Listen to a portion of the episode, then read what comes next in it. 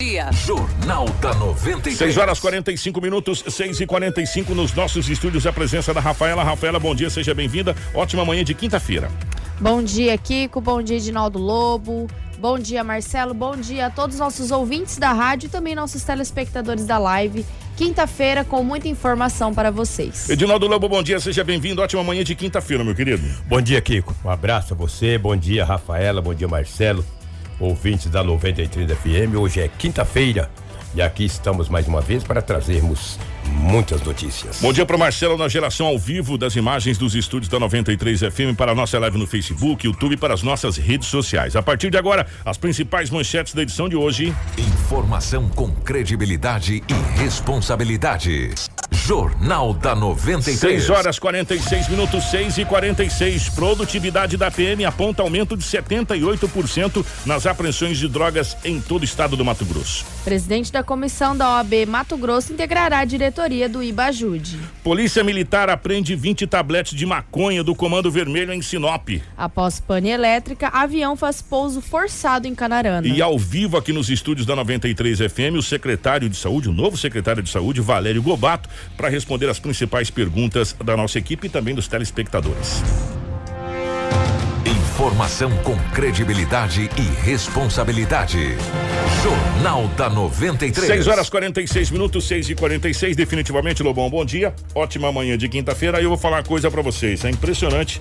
É, como toda vez que a gente faz as manchetes aqui, sempre tem que aparecer uma apreensão de droga. A cada dia que passa, maior e maior e maior. Lobão, e ontem não foi diferente. Uma das principais ocorrências. Definitivamente, bom dia. Grande abraço, bom dia, Kiko, bom dia a toda a equipe pela rotatividade do rádio e um abraço aos nossos ouvintes. Verdade. É, no plantão policial, talvez duas ocorrências que mais chamaram atenção foi duas apreensões de drogas. Quero ver até quando isso vai parar. Me lembre que ontem você disse no grupo, e aí, meu? É uma queda de braço, como é que vamos fazer? É, os, os, os traficantes conseguem as drogas e a polícia apreende as drogas. E aí vai aquela queda de braço. Uma hora alguém para. Acredito que eles vão parar de trazer a droga, porque a polícia prende mesmo. Prende as pessoas e faz apreensões. Ontem, duas apreensões, e por incrível que pareça, quatro pessoas conduzidas, duas mulheres, um homem maior de idade e uma adolescente. A primeira ocorrência, que foi o seguinte: a primeira ocorrência desencadeou na segunda. A polícia militar, o serviço de inteligência recebeu uma informação por volta das 13 horas que na rua dos Oitis, do Jardim Violetas, é, chegaria um grande carregamento de entorpecente. Mas a polícia sabia, já conhecia a mulher, porque ela tem várias passagens, várias passagens pela polícia. A polícia chegando no endereço, deparou com uma mulher de 29 anos, uma adolescente de 15. O que mais me chama a atenção é que o adolescente de 15 anos, a mãe dele que é a mulher, de 29. Eu fiz as contas, pô, mulher de 29 anos, já 13. tem um filho de 15, 14, né? É, 13 para 14. É, 13 para 14. 14 com 15, 29. Aí a polícia fez a abordagem no adolescente e também na mulher, porque a polícia já conhece a mulher com várias passagens. Aliás, nos últimos dias agora teve algumas passagens. E ela foi encontrado uma quantia de entorpecentes. Mas até que era bastante.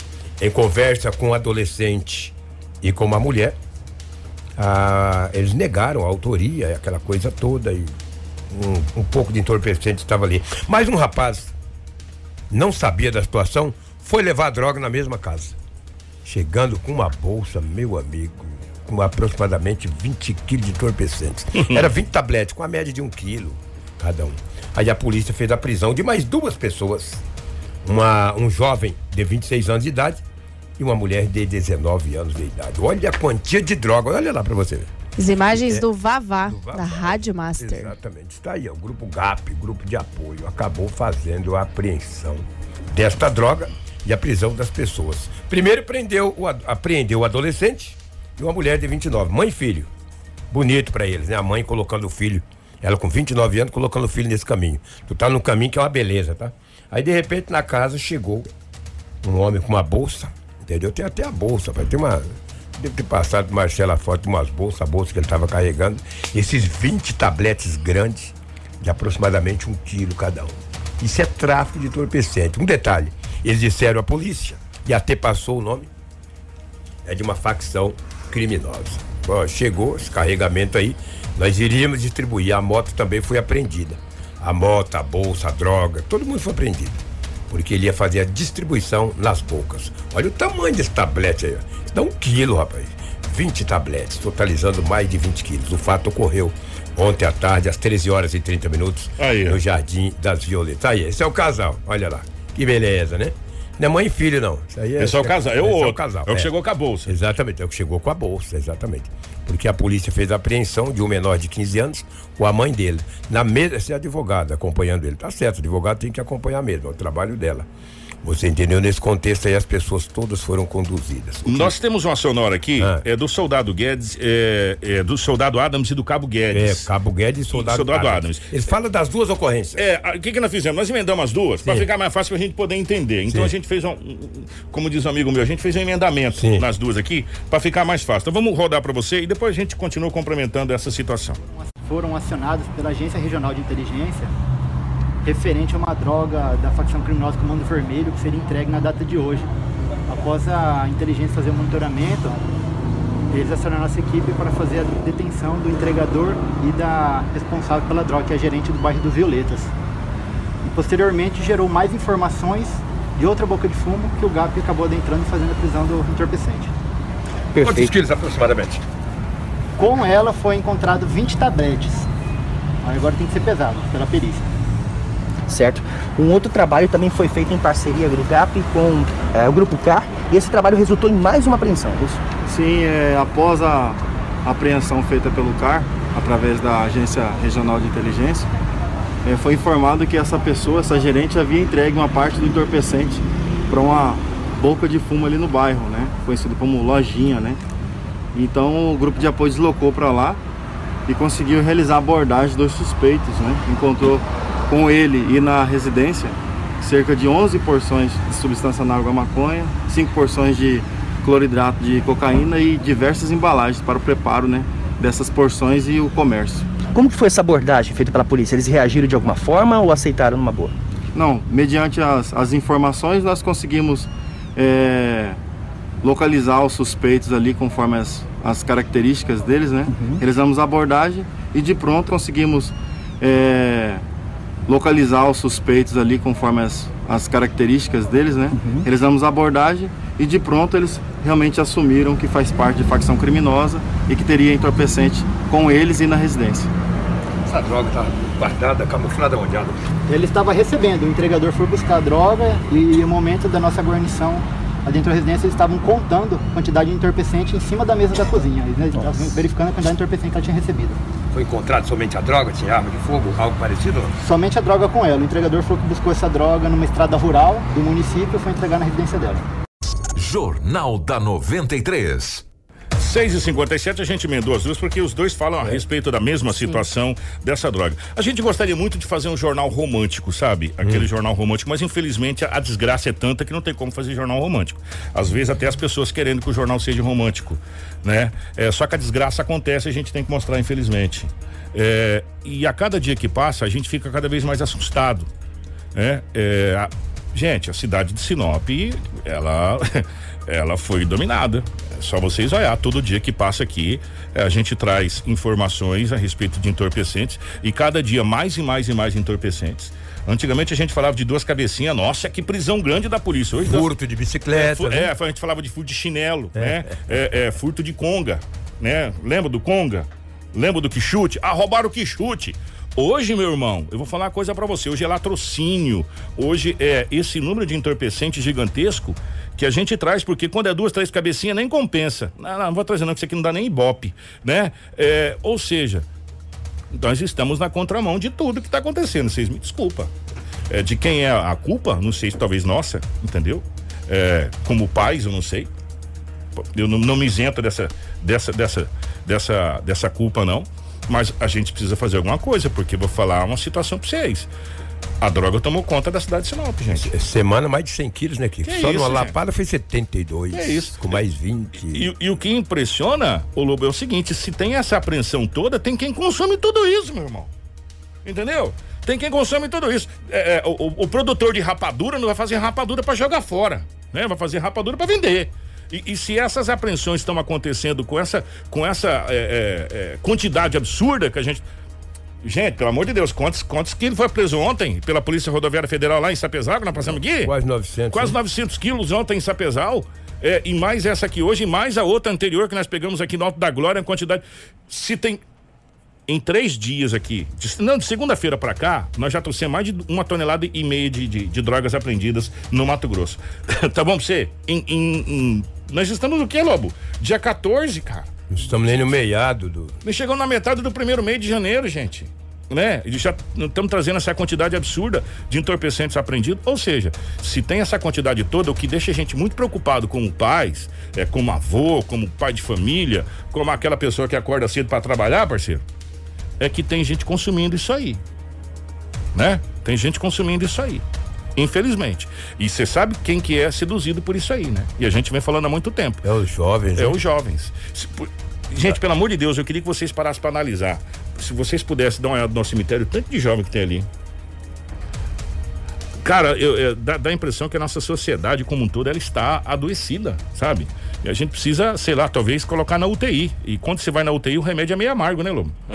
É, fosse não doce, bom. né? É, o remédio Doce não é é. bom.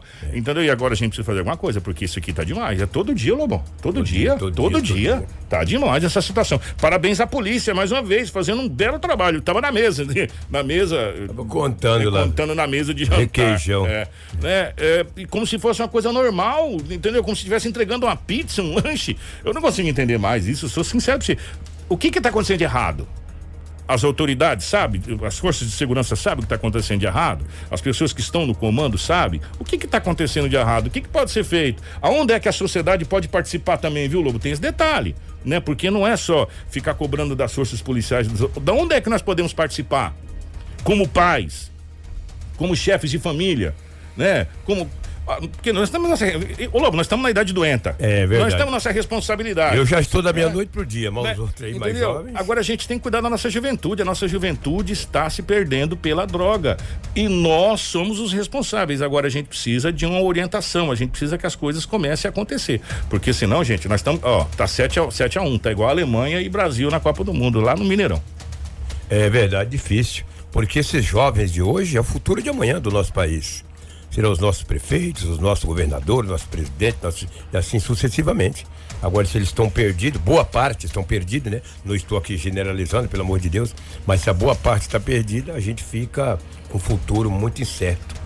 É, mas perdemos a rédea há muito tempo. O Brasil perdeu de 7 a 1, nós estamos perdendo de 9 a 0. Lamentavelmente. Lamentavelmente. Tico, fora isso aí, foi um plantão relativamente tranquilo, fora essas duas apreensões. E claro, tivemos outras coisitas mais. Maria da Penha, um furto. Tem um rapaz aí, dois caras furtando num posto de gasolina, furtando bateria, furtando as coisas. Depois a polícia prendeu, ele falou que tinha câncer. Ficou andando todo mancando, todo torto. Pô, os caras têm câncer, meu. Aí não tem câncer pra roubar, né? Um morfético desse, né? Já é um senhorzinho de idade. Ambos foram conduzidos pela polícia militar para a Delegacia Municipal de Polícia Civil. Depois que é preso, aí tem câncer. Antes de, de ser preso, não tem câncer. É roubar bateria de caminhão, nesses postos. Senão que eles tomam uma lapada, eles vão ver uma coisa, entendeu? Foram alguns acidentes, Maria da Penha. Tivemos também alguns golpes. Tem gente caindo em golpe com muita facilidade, nem vou falar mais de golpe. É inocência, É, velho. É inocência. sério mesmo, é muita inocência. Muita inocência, Sabe, tem, entendeu? tem pessoas que caem. Tem umas pessoas, ó, gente, cuidado. Eu vou falar uma coisa pra você. O, o golpe, o golpe do momento é o golpe é, da moça mandar mensagem pra você te achando bonito. Fique esperto, né? Esperto. Eu já nem pego, que eu já não sou, falar, não, é alguma É. coisa errada. Me achar bonito. Secretário, é verdade. a gente eu não que- caio nessa. Tem que ter é espelho em bonito. casa, né? Eu, Tem que ter espelho em ah. casa. Ô, eu me olho no espelho em Pois casa, é. pelo menos. Pois É verdade. é. Cuidado com essa história aí, porque. Uma- Lobo, você é bonito, falei, é um golpe, tá me achando bonito, esse, esse negócio tá errado, entendeu? Eu já não caio nessa aqui. Mas você tá ali, mentira, mentirosa, mentirosa. já não vou cair no golpe, eu. Entendeu? Um abraço aí, bom dia pro nosso secretário de saúde, Que já Valério tá aqui. Gobate, que está aqui, está dando risada. Mas é Mas é verdade, verdade, Gobate. gente. Mas você tá bonito, ó, o golpe, lá vem o golpe. Ah, que isso. É o que tínhamos aí do setor policial, os fatos registrados em Sinop nas últimas 24 horas. Ô, ô Lobão, daqui a pouco nós vamos conversar com o secretário. Vou Sim. até colocar meu óculos aqui, porque a idade vai chegando e a gente vai ficando meio complicado de óculos assim. Então, é, a Secretaria de Justiça. E eu estou precisando. É, A Secretaria de Justiça fez um balanço Isso. da Polícia Militar É. do estado do Mato Grosso. Lembra que nós trouxemos no começo da semana Sim, do, do, décimo- município? Do, município. No terceiro comando. do terceiro comando aqui. Só que a Secretaria de Justiça eh, do Estado do Mato Grosso fez um balanço generalizado. Você sabe qual foi o aumento da apreensão de entorpecentes? E Por isso que a gente vem falando, gente, de 2019 para 2020, 78%. 78, né? Gente, nos 141 municípios de todo o Mato Grosso, atingiu, sabe quantas toneladas? 6,5 toneladas. 6 mil 6.500 quilos. quilos. Vamos arredondar? 7 mil quilos, gente, de entorpecente. Arredondando para ficar mais, mais fácil essa conta. Em 2019, as apreensões foram no total de 3.683 quilos. Nós praticamente dobramos De 2019 para pra cá. 2020. É. De acordo com o balanço consolidado, é, a a Superintendência do Planejamento e Operação Estratégico é, da PM de Mato Grosso também houve um aumento no registro de ocorrências de tráfico. Saltou de 2.603 em 2019 para 3.243 em 2020. 25% de aumento também na questão é, do, do número de ocorrências. É, em cada uma dessas 3.243 ocorrências, os policiais fizeram pelo menos duas prisões. Isso significa que em 2020, mais de 6 mil suspeitos foram conduzidos às delegacias por envolvimento com tráfico de drogas. 6 mil. que isso, um estádio de futebol cheio. Gente, é uma coisa absurda os números. é, nós vamos fazer o seguinte: nós vamos, nós vamos preparar esses números em, em, em telas, né? Para você poder entender melhor, em gráficos, para você poder entender melhor é, aonde a gente vem falando que a nossa sociedade está doente e ela precisa de, de tratamento. Já que o secretário de saúde está aqui, que já já a gente vai falar sobre saúde, a gente precisa de tratamento para a sociedade, de um modo geral, porque nós estamos perdendo feio pro tráfico de drogas, gente. Mas é feio mesmo, entendeu? Isso afeta tudo, né? No geral. Saúde, e, e- educação. e, e não somos nós Cultura. não somos nós que falamos, são os dados das próprias secretarias de justiça dos estados e também do Ministério da Justiça que aponta que mais de 95% de todas as ocorrências criminais do país têm envolvimento direto ou indireto pelo tráfico de drogas. Verdade. Ou seja, assalto, ou seja, furto, ou seja, latrocínio, ou seja, qualquer outra situação que envolva o entorpecente. E você sabe qual que é o pior de tudo isso? A gente está vendo a cada dia que passa, para quem acompanha a internet, às vezes a gente fica meio bitolado no nosso mundo. Criamos uma redoma de vidro no- no nosso mundo, a gente não, não, não- não se liga muito com o mundo dos outros. Mas se você começar a acompanhar, a nossa juventude está virando zumbi. The Walking Dead está acontecendo.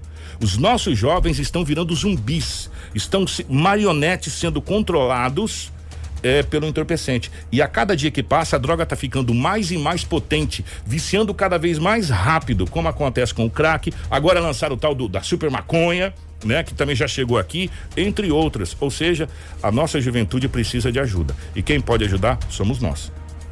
Somos nós.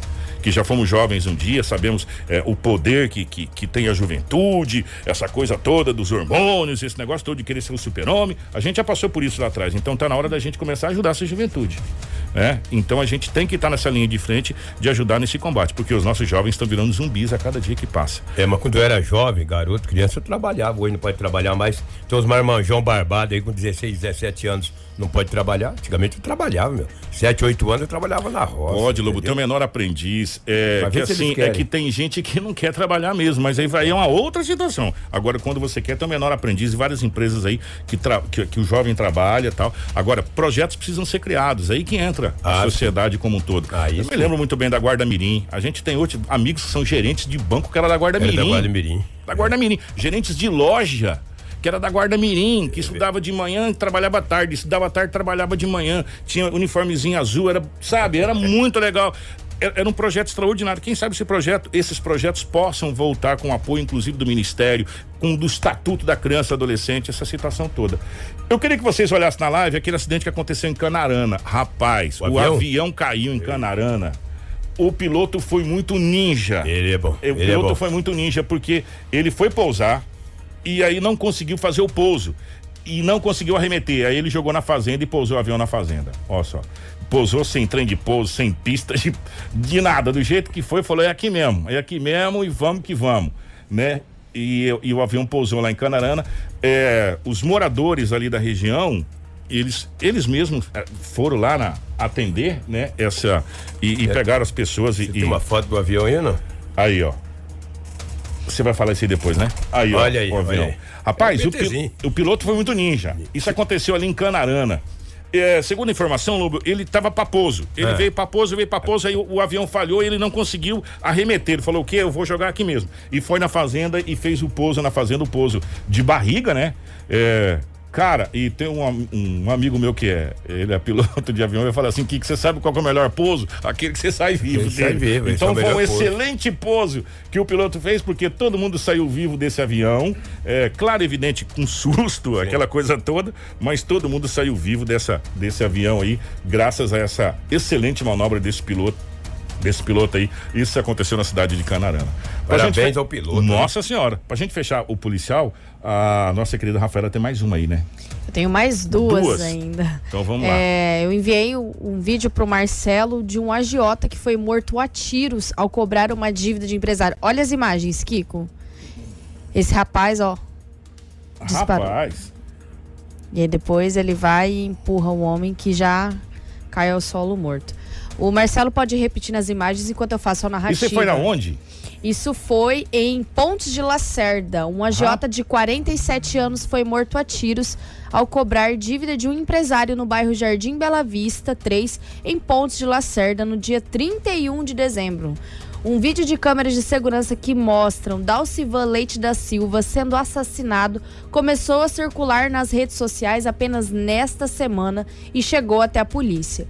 A Polícia Civil informou que o caso é investigado em inquérito instaurado pela delegada Bruna Caroline Laete. Ô, ô, Marcelo, eu queria que você travasse a imagem, é, se você conseguir. Dá a impressão que o rapaz também tá com a arma na mão, não dá? Sim, Olha lá, é. ó. Pe- Aí, essa imagem aí. Esse AJ ele foi cobrar a dívida desse empresário e teve a surpresa. Então, infelizmente gente, tomou eu tô, muito, eu tô muito errado, Lobo. Você tá bom de zóio? Não, não. Não, ele tá com uma, ele está com uma arma mesmo. Tá com arma. Ele então, está com uma arma. meu irmão, aí eu vou falar agora pra você. É, foi cobrar com a arma na mão, o outro também tava com arma. Falou, e arma por arma também tem. Só que um teve coragem de atirar e o outro não. Exato, exatamente, Kiko. É, a polícia vai estar investigando, só para avisar. é, o acontecimento foi no dia 31 de dezembro, mas o vídeo começou a viralizar nas redes sociais nessa semana. Queria agradecer ao JK que me enviou essas imagens para a gente poder Um passar abraço. aqui Um abraço no pro- jornal. Um abraço pro nosso amigo JK. Em alguns, alguns sites, inclusive, que foram postadas essas imagens, que elas foram direcionadas pro YouTube, foi removido. Exato. Né? Devido a porque lá até agora tem aquela é, política de. É, é política uma- de diretrizes é, de das diretrizes, mídias sociais e aplicativos. E foi removido, né? E, e ali dá nítida impressão, quando a gente vê, olha com o Marcelo para a imagem, que um rapaz estava com uma arma. E aí o outro também estava com a arma. Um atirou e o outro não atirou. É, arma em punho, não puxou, pulou. Vai É, fazer é. o quê, né? Kiko, houve um acidente em Ipiranga do Norte que infelizmente vitimou um jovem, né? O Marcelo tem as imagens que também são do JK. Nossa. Olha a situação da moto. Senhora. Uma das vítimas desse grave acidente que aconteceu na noite dessa quarta-feira foi identificado como Juliano Nicolau, filho de Júlis Nicolau, uma família muito conhecida de Ipiranga do Norte. O acidente aconteceu por volta das 19h15 dessa quarta e envolveu duas motos. As motos ficaram distantes cerca de 50 metros uma da outra. Meu Deus. Equipes da concessionária da Via fizeram o resgate das duas vítimas e a encaminharam para a UPA. Mas Juliano não resistiu aos ferimentos e veio a óbito. O outro envolvido ainda não foi identificado e está internado no Hospital Regional de Sorriso com politraumatismo grave, sedado e entubado. O Juliano ele morava sorri- em Sorriso e pilotava a moto CB1000. Gente do céu, olha. Ó, vou falar uma coisa pra vocês. É, vendo essas imagens aí, a velocidade não era pouca, né? Não. Pra ficar assim, né? Foi na MT 242. É a que liga Sorriso a Ipiranga do Norte Isso. ali. Essa, essa MT é aquela que vem pela Brescancim e, e desce e vai E direto pra Ipiranga ali, né? É, gente, se você olhar as imagens da das motocicletas, você vê que a, a, veloc- a motocicleta desapareceu. Você sabe que a motocicleta tem duas rodas, né? Mas virou quase um. Gente, que velocidade foi essa, né? E infelizmente. Os nossos jovens estão indo mais cedo, gente. Que coisa de louco. gente. A gente fica tão triste com isso. Ou é, ou é no trânsito. ou- olha só essa outra motocicleta também. Você sabe qual a motocicleta porque sobrou o motor, né? Exato. Que coisa e de duas louco. rodas. Gente. Apenas. Uma, uma velocidade incrível. Um, um jovem, infelizmente, faleceu, o outro está muito, muito grave, estado Exato. muito grave, na cidade de Sorriso, duas vítimas aí é, do trânsito, mais uma vez, dessa vez na MT. É verdade. O que alguém mandou aqui dizer o seguinte: aquele homem estava com o celular na mão, não era. Era o celular? Ele deve ser daquele tijolão, né? Que É, ser grande. mas parece jeito, então, mas parece, parece, é, não é. parece? Mas diz- parece. é, parece. Se, se, se, se, é- se não é. Diz que era um aparelho celular. Se é um aparelho celular, é, mas que parece na É, hora, é, parece demais uma arma. Parece É, muito o é. jeito que ele carrega o celular, realmente parece uma, E, uma e- arma. e a imagem que, que tá circulando é essa imagem aí, com a qualidade não tão boa, porque É, é. já a qualidade da câmera já é ruim e filmaram do computador Da tela, aonde piorou. tá a tela do computador, quer dizer, piorou mais ainda. então, é, dá a impressão nítida que se, mas se é um celular, né? É, Um a informação que dá uma- um aparelho de celular. Agora o rapaz tomou um tiro nas costas, é. né? Ele tava de costa, inclusive. Enfim, mas independente, gente. É um homicídio. É um homicídio, né? E a polícia Uma passa a investigar né? uma execução, uma execução. né? A- As imagens, a Teve, imagem inten- vale, teve a intenção a imagem vale mais que mil palavras. né? Olha, parece lá, parece uma arma, do jeito que ele carrega. É, é, mas se é um celular, enfim, agora cabe à polícia, os peritos que vão identificar certinho essa Exato. situação ali, enfim, o que estava lá. É, e o que chama a atenção é que foi no dia 31 que aconteceu isso, mas só agora, de, de- de- do dia 12 para cá, né, dia, dia Exato. 13 para cá, que essas Foi- imagens que viralizou nas, é, mídias, nas sociais e sociais. que a polícia teve acesso. Gente, é 711, Lobão, obrigado, meu querido. Obrigado, um abraço, bom dia Grande abraço, Edinaldo Lobo. Já já é, nós teremos aqui entrevista ao vivo com o secretário de Saúde. Jornal da 93. 7 horas 11 minutos, 7 e 11. O presidente da Comissão de Estudos da Lei de Falência e Recuperação de Empresas da Ordem dos Advogados do Brasil, seccional Mato Grosso, OAB, Breno Augusto Pinto de Miranda, foi escolhido como diretor da inovação do Instituto Brasileiro de Insolvência, IBAJUDE, para a gestão de 2021. O advogado Breno Miranda fala nos microfones da 93 FM o que é o Ibajude e a sua importância. Bom dia a todos, bom dia, grande Kiko. Primeiro é um- uma honra e desde já quero agradecer o espaço eh, disponibilizado para a gente falar um pouco sobre o Ibajude. E quero cumprimentar os seus ouvintes, Kiko, da Rádio 93 FM, Bom, de Sinop, já- região, eh, falando um pouco sobre o tema de, do Ibajude, o Instituto Brasileiro de Insolvência, ele é uma associação sem fins lucrativos, com sede na cidade de São Paulo, que tem como finalidade promover o aper- aperfeiçoamento jurídico na área da insolvência e, e vem fazendo isso nos últimos anos com muita galha- galhardia, com muito destaque no cenário nacional, eh, e isso certamente se deve pela qualidade dos membros que compõem esse, esse instituto. É, eu cito aqui é, de alguns brilhantes cursos que foram promovidos pelo Ibajude, que, que antes era chamado como Instituto Brasileiro dos Administradores Judiciais e depois foi a alteração para o Instituto Brasileiro da Insolvência. É, os eventos que eu posso citar, eventos nacionais e internacionais, é, Portugal, é, Estados Unidos e praticamente em todos os estados do, do, do, do país, o Ibajude é, esteve presente nesses últimos anos promovendo cursos de capacitação para advogados, magistrados, assessores, administradores judiciais, O novo diretor de inovação do Ibajude fala sobre sua função no Instituto e aproveita para agradecer os advogados da região de Sinop pela representatividade no Estado. É, o meu papel dentro do Instituto nessa nova gestão vai ser dar uma, é, uma buscar uma conexão entre todos os estados, todos os associados e incentivar ainda mais a realização é, dos cursos.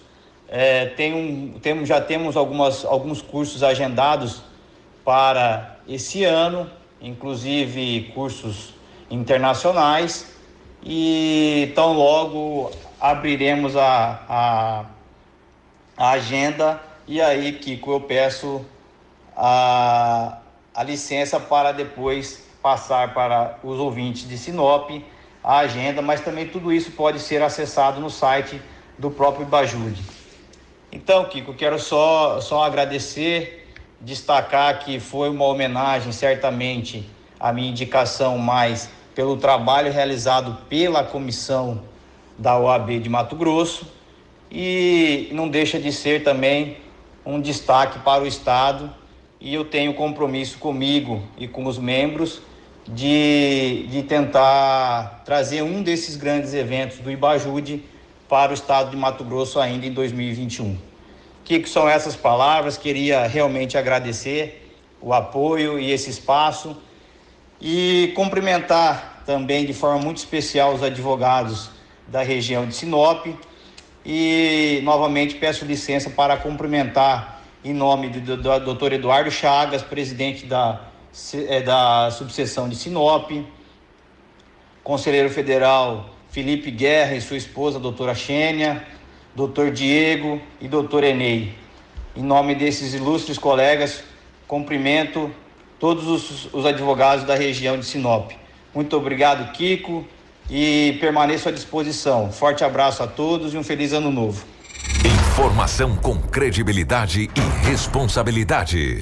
Jornal da 93. 7 horas e 16 minutos, 7 e 16. E a 93 FM está à disposição, sempre parceira da Ordem dos Advogados do Brasil, para que a gente possa trabalhar junto em conjunto. E obrigado ao OAB, é, até pedir desculpa aqui, doutor Eduardo Chagas, pedir desculpa aqui a, a todos os amigos da Ordem dos Advogados do Brasil, por a gente não ter agradecido o apoio que a gente teve nesse ano de 2020, que não foi pouco, né, Dudu? Um grande abraço, obrigado. É, de coração, em nome de toda a direção da 93 FM, a, através do Eduardo Chagas, o nosso querido Dudu, que é o presidente da Ordem dos Advogados aqui de Sinop, a todos os advogados e o apoio que a gente teve nesse ano de, de 2020, que passou aqui na nossa 93 FM, e não foi pouco. Estamos à disposição aqui. Exatamente. Parabéns ao Breno é. pela representatividade também. Exatamente. E Sinop, toda a região, muito bem representada é, na Ordem dos Advogados do Brasil. Grande abraço abraço a todos. Vou fazer o seguinte: o secretário já está aqui para a gente poder bater um papo a respeito da Secretaria de Saúde nessa nossa rodada de entrevistas com os secretários. Ontem nós conversamos com o Joselito, eh, você já está sabendo que o IPTU será lançado em março, eh, que também já estuda-se um refis. Né, para, para esse ano de, de 2021 e, e a secretaria, segundo a, o balanço do Joselito, está é, na equilibrada, né? E a transição foi tranquila com o Gomes, está equilibrado. E daqui a pouco a gente vai conversar com o secretário Valério Gobato, que assumiu a Secretaria de Saúde, que hoje é o olho do furacão, né? Devido a tudo que está acontecendo, é o olho do furacão.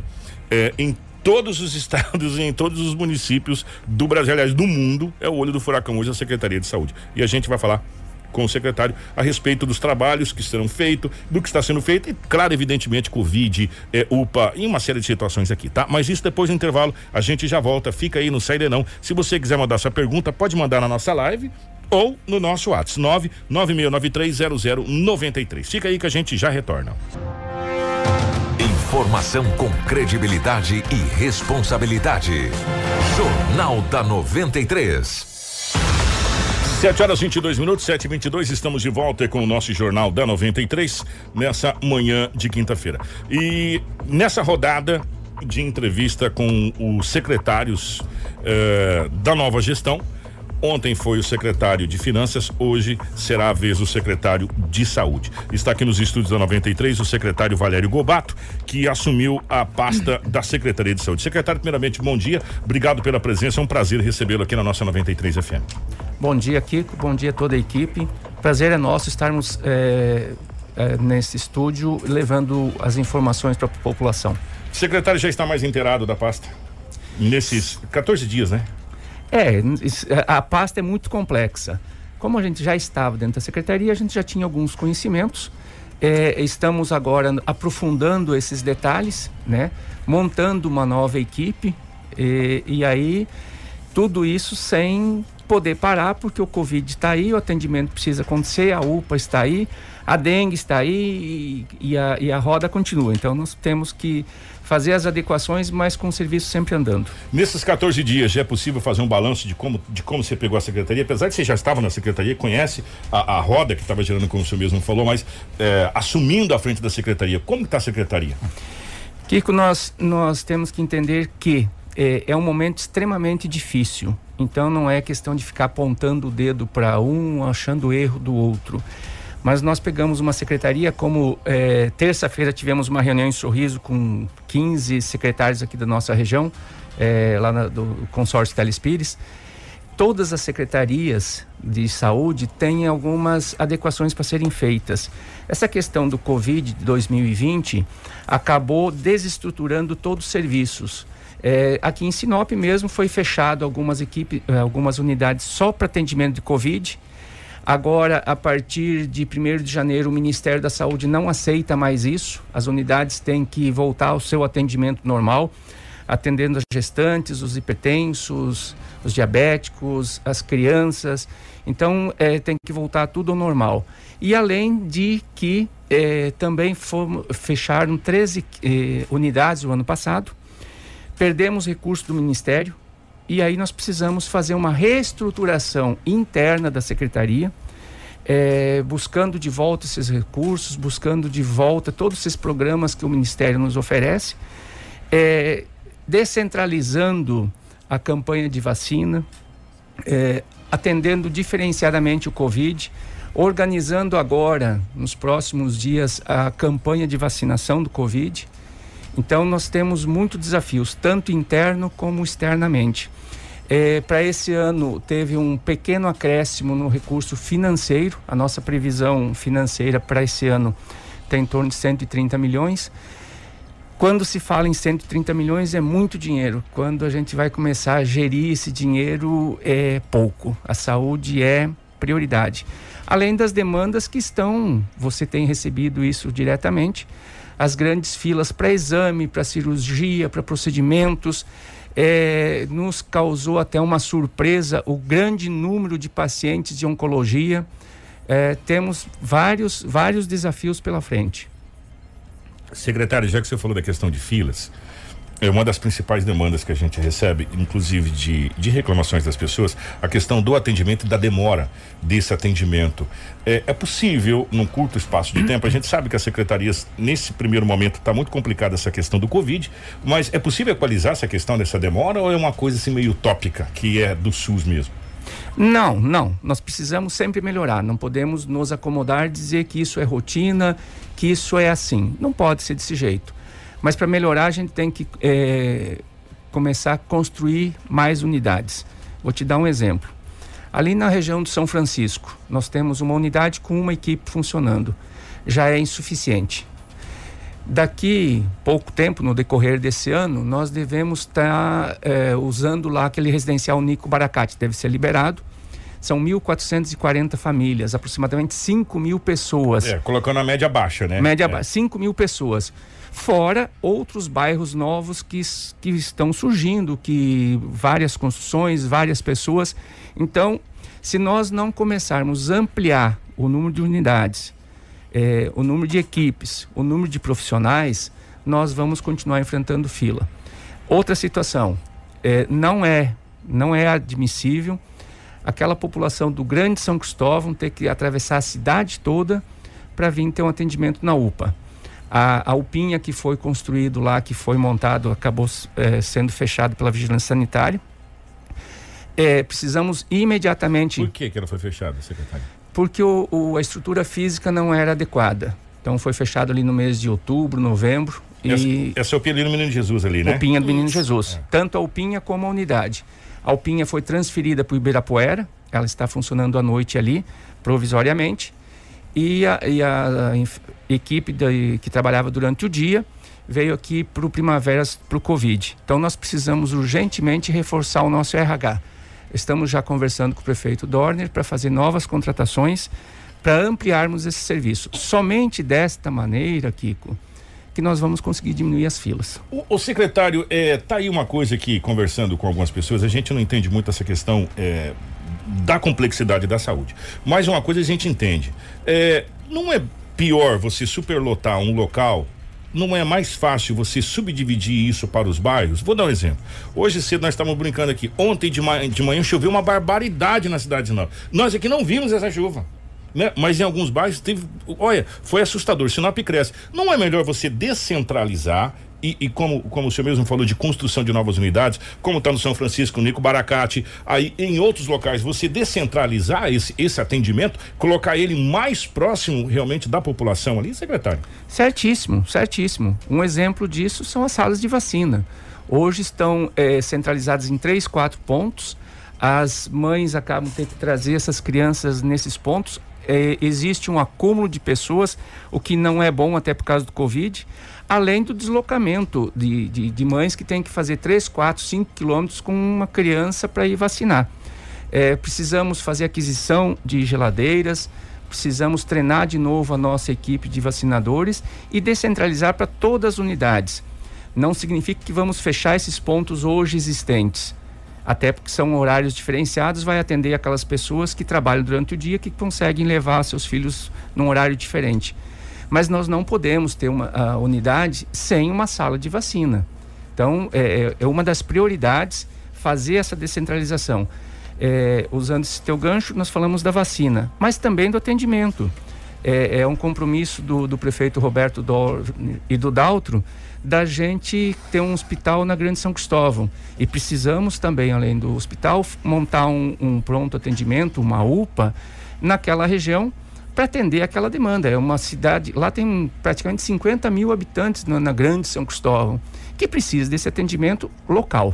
Secretário, ah, ah, é, daqui a pouco a Rafa vai fazer uma pergunta para o senhor, mas até pegando esse gancho do, da descentralização, claro, é evidente que é utópico, que é, é, é difícil, o Sinop cresceu demais e nós estamos crescendo assustadores 10% ao ano, é uma coisa absurda, incrível. Mas antigamente o médico ia consultar no médico, o médico sabia o nome do seu pai, da sua mãe, do seu cachorro, do seu periquito, do seu papagaio, perguntava como é que estava o seu dinheiro, Hoje, é, os médicos simplesmente não conhecem os pacientes. Você vai na UPA de manhã e é atendido por um médico, quando você volta à tarde para pegar o exame já é outro né? Ou seja, nós não temos esse atendimento. Por isso que a gente fala dessa descentralização, de talvez eu não digo de transformar o médico da família, mas de tentar trazer com que o médico conheça a comunidade que ele está trabalhando, que torna muito mais fácil, inclusive até o atendimento. A gente já viu isso dar certo em outros casos. Isso também não está tão grande assim, não, não viramos São Paulo da vida ainda.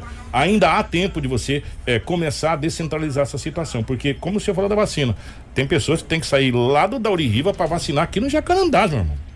Pensa comigo a distância que é isso. Quer dizer, e, e aí, às vezes, a pessoa não tem condução, tem que vir a pé, ou, ou depende de ônibus, uma coisa nesse sentido. Né?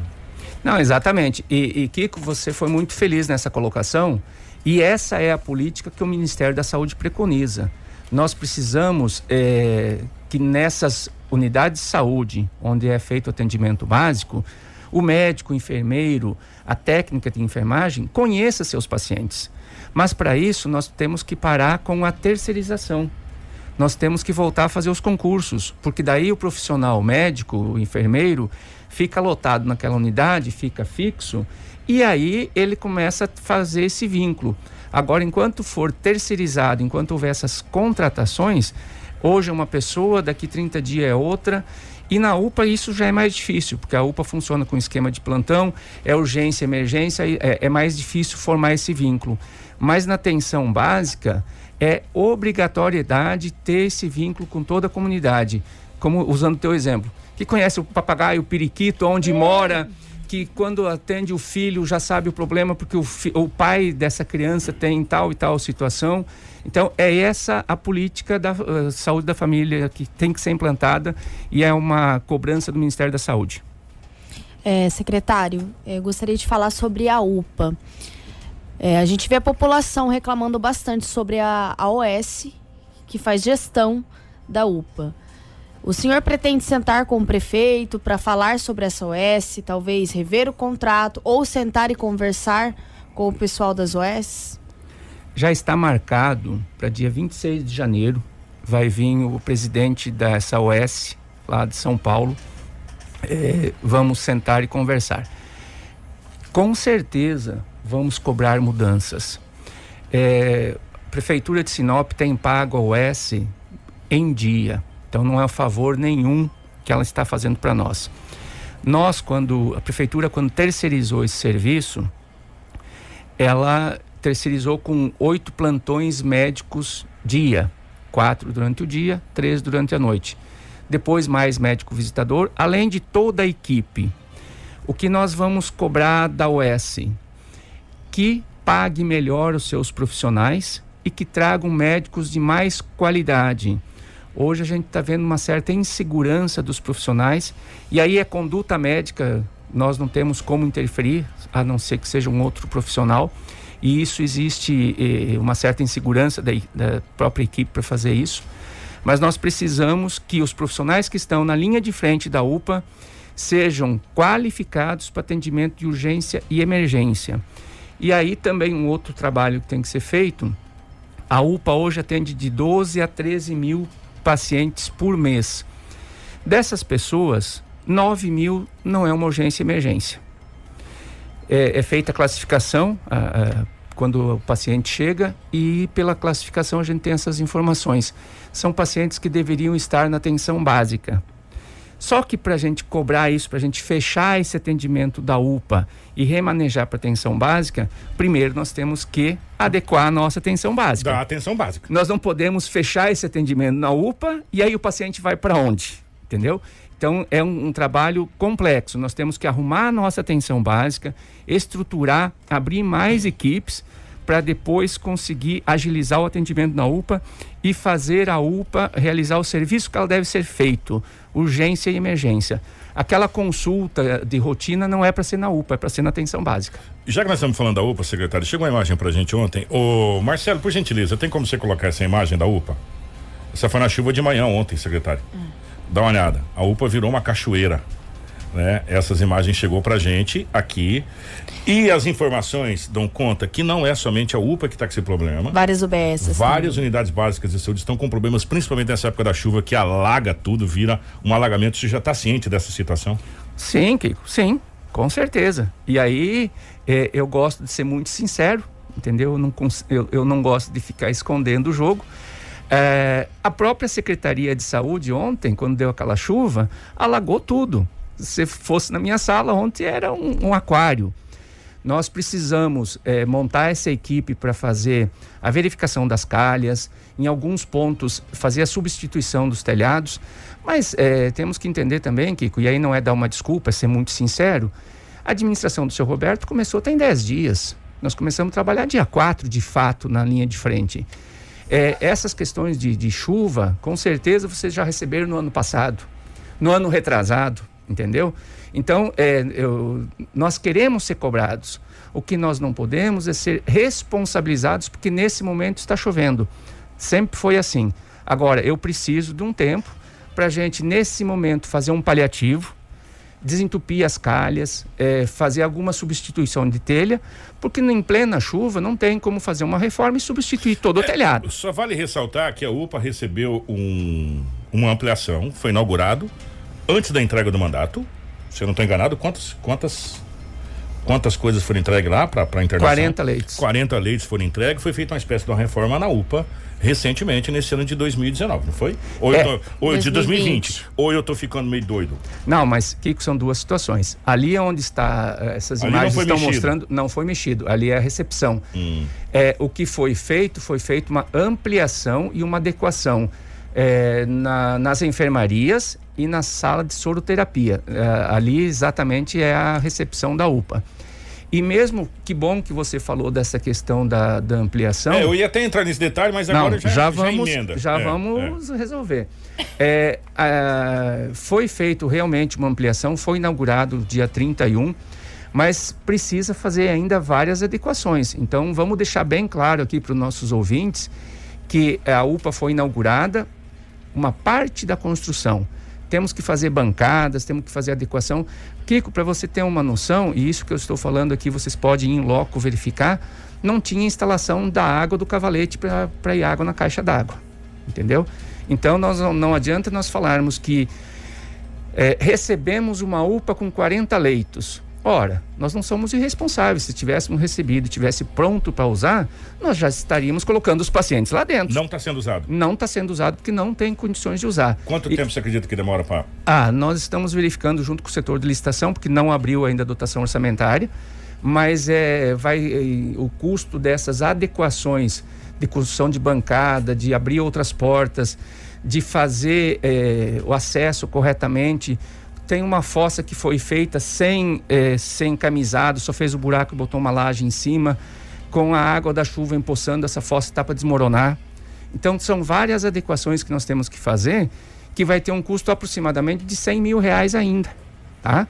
E que isso vai demorar de 10 a 15 dias. Então, eu acredito que é, no, no, final de janeiro, virada para fevereiro, nós vamos conseguir usar essa ampliação. Então, é, até deixar, foi bom tocar nesse assunto.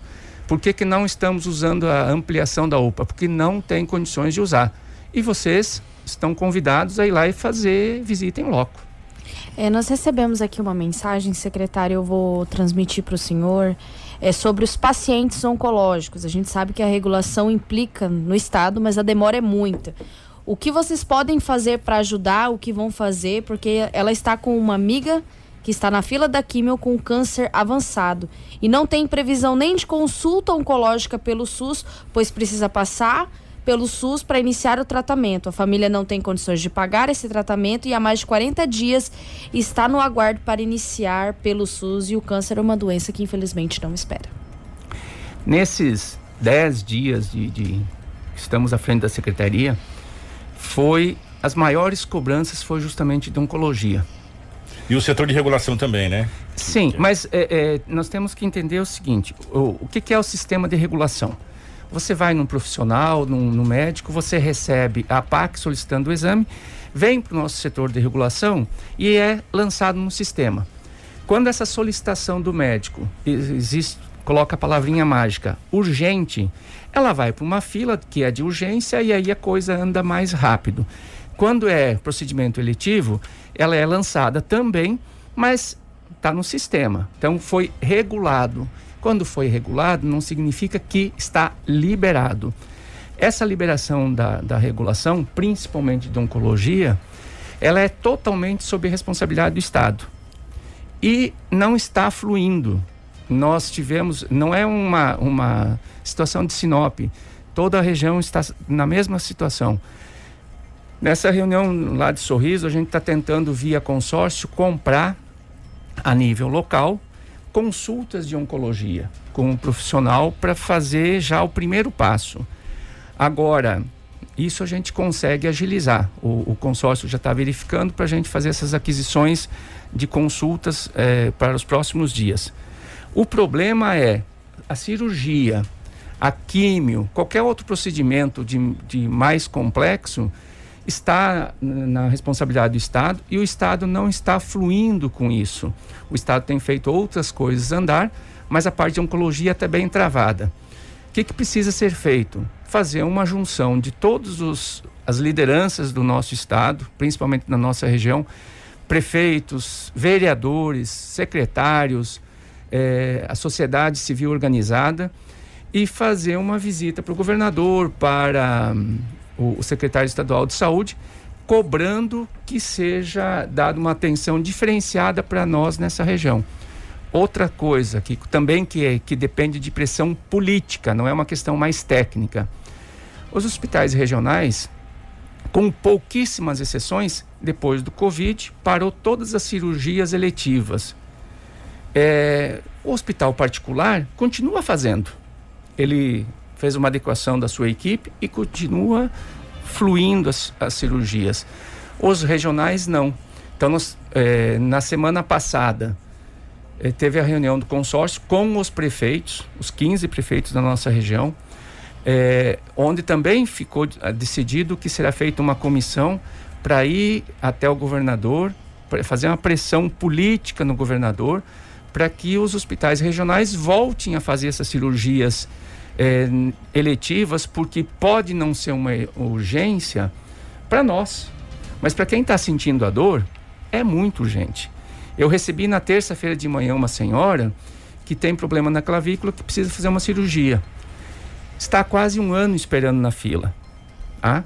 Ela é, não é uma urgência, ela tem uma vida normal, mas ela não consegue tomar banho, ela não consegue escovar o cabelo por causa da dor. Então, para é, ela, não, é uma urgência. Não é urgente, mas né? é dor pra caramba. Claro, né? e que. Quem tá sentindo exato, dor. Não tem como chegar e falar para ela que não é uma urgência. Nós precisamos fazer essa pressão política, porque aí já não é mais técnica, para que seja voltado esses, esses atendimentos dessas cirurgias a nível de hospital regional. Ó, são várias as perguntas que estão vindo. Nós vamos passar para o secretário aqui em off depois e até o telefone, se o secretário quiser responder para as pessoas. Com certeza. Tem pessoas que estão tá com bolsa de colostomia, não consegue mais exame, enfim, uma série de situação aqui que é a parte depois para o secretário, senão a gente vai ficar eh, em casos individuais e não é a situação, até porque nós estamos em cima do laço. Eh, secretário, eu sei que é muito recente, 14 dias apenas de, de trabalho, apesar o senhor já está na secretaria, mas à frente da secretaria é diferente de quem trabalha na secretaria. Com certeza. Né? Totalmente diferente, é uma outra situação.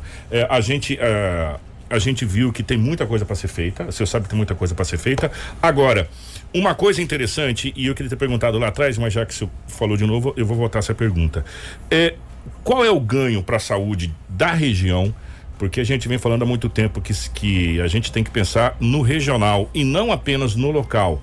E, e o consórcio Telespires é uma prova disso, dessa união regional eh, dos municípios ao redor, pensando na questão da saúde. Qual é o ganho efetivo para a saúde da região norte, o consórcio Telespires, a junção das prefeituras e das secretarias. Você mesmo disse, teve uma reunião com secretários em, em Sorriso, né? Sim. Recentemente, falando que as secretarias têm que se adequarem agora, todas elas, de uma maneira mais ampla. Qual é o ganho real, secretário, do consórcio Telespires para a região? Kiko, o consórcio é um divisor de águas. É a união de todos os municípios onde a gente discute é, cada caso de cada região e busca soluções em conjunto. Mas o principal é agilidade na aquisição, tanto de material como de procedimentos, de consultas. É, hoje todos os municípios levam a sua demanda para o consórcio. O consórcio tem como agilizar o processo de licitação, tem uma equipe só para isso. Eles conseguem ter acesso a toda a nossa região norte e fazem aquisição de serviços tanto em Sinop, Sorriso, Lucas e Nova Mutum. E aí a gente encaminha. Ganha-se em preço e ganha-se em agilidade. A questão de material, vamos aqui citar seringa. Todos nós nos unimos e levamos a demanda para o consórcio. O consórcio, em vez de comprar, se Sinop fosse comprar 10 mil seringa, o consórcio vai comprar 100 mil, porque vai atender toda uma região. Tem mais poder de barganha, consegue negociar com preços melhores e mais ágil o processo do que se fosse feito pelos, pelas prefeituras. Então, é, isso é só uma das situações. A gente ganha força para, quando precisa ir em Cuiabá buscar uma demanda, não é mais Sinop que vai sozinho, é toda a região norte que busca é, juntar a força para ir solicitar um serviço em Cuiabá. Então, o, o consórcio para nós é fundamental, principalmente para os municípios mais pequenos. Ó, oh, a gente precisa fechar. Secretário, tem algumas perguntas que chegou no celular, algumas perguntas que chegou aqui, a gente vai repassar para o secretário, o secretário depois responde vocês, tá? Só para fechar, o governador do estado do Mato Grosso disse que o estado já está preparado para a vacinação da Covid. Com toda certeza absoluta, foi um dos temas dessa reunião lá em Sorriso, que vocês tiveram dos secretários, a logística para a hora que chegasse a vacina da Covid-19, que vai chegar, gente. Não se preocupe, a gente acredita que no começo de fevereiro a gente já vai estar tá com vacina, seja ela, sei lá, Coronavac, seja, da onde ela vier, mas vai ter uma aí que a gente vai estar tá vacinando. A região norte, através do consórcio, nós já estamos preparados para começar a vacinar? Vocês já estão montando essa logística de vacinação para a Covid-19? Sim, sim. A nossa, a nossa estrutura para vacinação, nós já temos pelas, pelas vacinas de rotina. É, é uma vacinação diferenciada. Ontem à tarde teve a primeira reunião via web onde foi dado algumas diretrizes, eh, onde foi já mais ou menos elencados os grupos que serão prioritários. E, e agora a gente vai começar de hoje para amanhã já fazer todas as estratégias de fato da vacinação. Como você disse, possivelmente na virada do mês, um pouco mais, um pouco menos, essa vacina está vindo. É bom esclarecer que isso não depende do município. Essa vacina vem do Ministério para o Estado, o Estado separa suas doses e manda para os municípios. Quem executa é o município. Então não somos nós que vamos definir qual que vai ser a vacina. Importante nem, que venha. E nem quantas doses também. Nem quantas doses. E não somos nós também que vamos elencar os grupos que vão receber essas doses, porque inicialmente, Kiko, não vai conseguir vir para 100% da população. É, eu não consegui ainda falar com a equipe para ter esse conhecimento de quais os, os grupos prioritários mas a gente acredita que são os grupos de risco, 60 anos, quem tem comorbidade. Quem está na linha de frente. Quem está na linha de frente, essas situações. Então nós devemos ter acesso a isso hoje, ainda no período da manhã, esses detalhes, para já começar a fazer as estratégias. Se fosse dar um chute no escuro nessa primeira pegada, o que? Um, uns 20% da população? Aproximadamente isso. E ainda sendo meio otimista, talvez talvez sejamos muito otimistas. Porque se falar de, de 20% da população de Sinop, são 30 mil pessoas. Agora fala assim. Acredito que não venha inicialmente minha opinião particular, que não vem inicialmente 30 mil doses, doses. talvez menos. Talvez menos. Mas se a gente pegar mais vacinas, porque cogita-se inclusive de três vacinas simultâneas. É, e o Brasil cogita, o próprio ministro Pazuello cogitou fazer é, ser o país que vai vacinar todo mundo primeiro do que todo mundo, né? Cogita-se três vacinas simultâneas, que seria a Coronavac, que está para ser aprovada, que é do Butantan, a, a, da Pfizer e também aquela outra da, da, da Moderna. Também Isso. seriam três vacinas simultâneas ao mesmo tempo no país. Mas enfim, é, vamos aguardar. Secretário, obrigado, deixar à disposição a 93 FM para a secretaria. Estamos à disposição da secretaria. Claro e evidente, nós estaremos aqui para fazer os apontamentos necessários. Com certeza, ótimo. Né? E, e, e, os microfones estarão sempre abertos para as respostas dos apontamentos. Kiko, obrigado, obrigado a toda a sua equipe. E eu que, só para finalizar, é, vamos deixar de ficar dando muita atenção para as fake. Agora tem um monte de fake falando ao contrário da vacina. É, vamos acreditar na vacina, é uma opção que nós temos. E mais importante também, não é porque nós temos a vacina que podemos baixar a guarda. Vamos continuar mantendo o isolamento social, o distanciamento, o uso de máscara, o uso de álcool em gel. E estamos à disposição para as críticas, sugestões e para que com isso possamos sempre melhorar os serviços oferecidos. Tenham todos um bom dia, fique com Deus. Gente, todas as perguntas que vocês mandaram aqui, a gente vai repassar para o secretário, inclusive com os telefones. A gente vai printar aqui e, e, e mandar no celular do secretário para que ele possa olhar com calma todas. Quem perguntou sobre saúde mental, é, é, é muitos temas, gente. É, só que nesse momento é difícil a gente é, abordar todos os temas, porque é 14 dias também de, de, de, uma secretaria que é o olho do furacão. E a gente tem que entender. E com vários problemas simultâneos para ser resolvido. Um deles é a cachoeira da UPA, que precisa ser resolvido, porque as pessoas estão dentro para sair correndo da cachoeira. Né? Tem que, pelo menos ali, tem que, tem que resolver nesse primeiro Fora momento. Fora os atendimentos. É, os né? atendimentos. É, essa questão da, da, dos exames, é, questão de, de, de, de filas no, do, e não conseguir exame nos postos, nas UBSs. A gente, no decorrer é, desse ano, nós vamos várias vezes conversar com o secretário e várias vezes a gente vai ter oportunidade da gente tirar essas dúvidas aqui. Mas todas as perguntas serão repassadas para o secretário. Secretário, obrigado, estamos à disposição, tá? Minha querida, bom dia. Obrigada, Kiko. Obrigada a todos os ouvintes e telespectadores da live. Um grande abraço. Amanhã nós retornamos com mais Jornal da 93 e com muitas informações para vocês. Um grande abraço, Marcelo. Obrigado na geração vivo das imagens da 93 FM para a nossa, nossa live. Amanhã a gente retorna com o nosso Jornal da 93. Obrigado a todos. Informação com credibilidade e responsabilidade. Jornal da 93.